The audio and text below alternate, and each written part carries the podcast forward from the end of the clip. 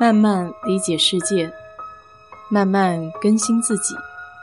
一路人生，要去开心，要去期待，要去热爱。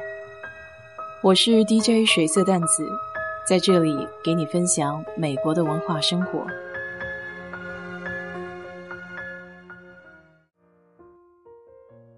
周末去朋友家聚会，餐桌上有一位长辈。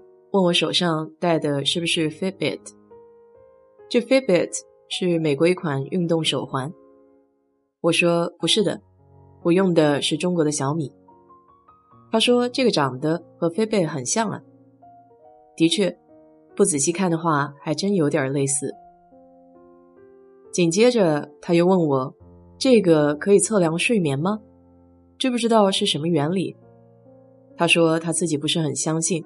这个小小的手环可以监测睡眠质量，这倒是一下子把我给问懵了，还真没仔细探究过这是什么原理。闲来无事的时候会看看小米手机应用上的数据，睡眠质量的分数，但从来没想过为什么。当时我就瞎猜了几个原理，像是感应身体的移动，或是体温、心跳。回来后，立马找相关的文章看一看，补充一下自己的知识面。在讨论运动手环测量睡眠质量之前，我想先了解一下睡眠的阶段。手环中只有简单的深浅睡眠之分，但实际上睡眠大致会分为 NREM 和 REM 两种。这个 REM 就是 Rapid Eye Movement，快速眼球转动。相应的，NREM 就是非快速眼球转动。用通俗一点的话来说，眼球转得快，就说明在做梦。睡眠它不是一条单一的直线，它是在几个阶段中不断循环往复，也就是我们常说的周期。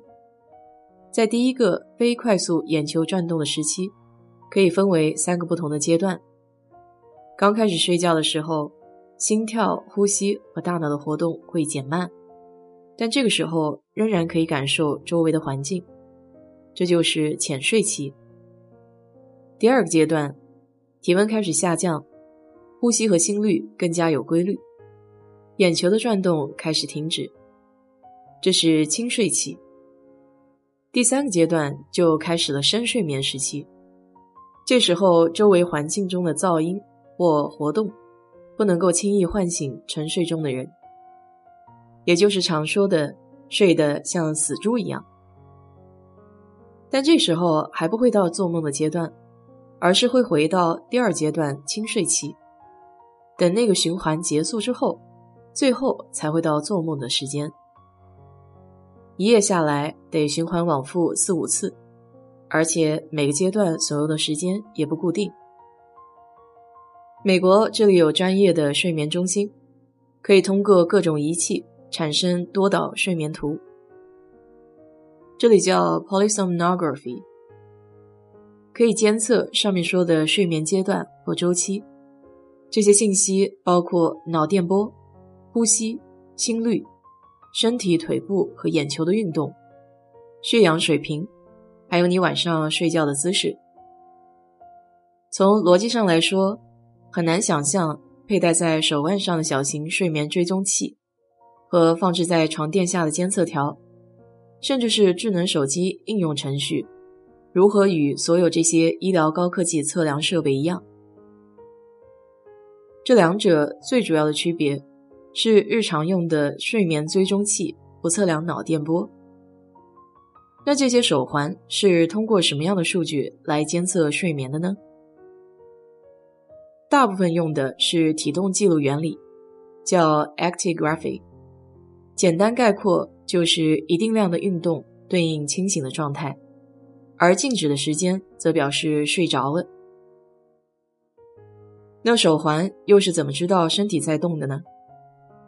手环里面有一个硬件叫三轴加速度传感器，可以感应 x、y、z 三个维度空间手环加速度的变化。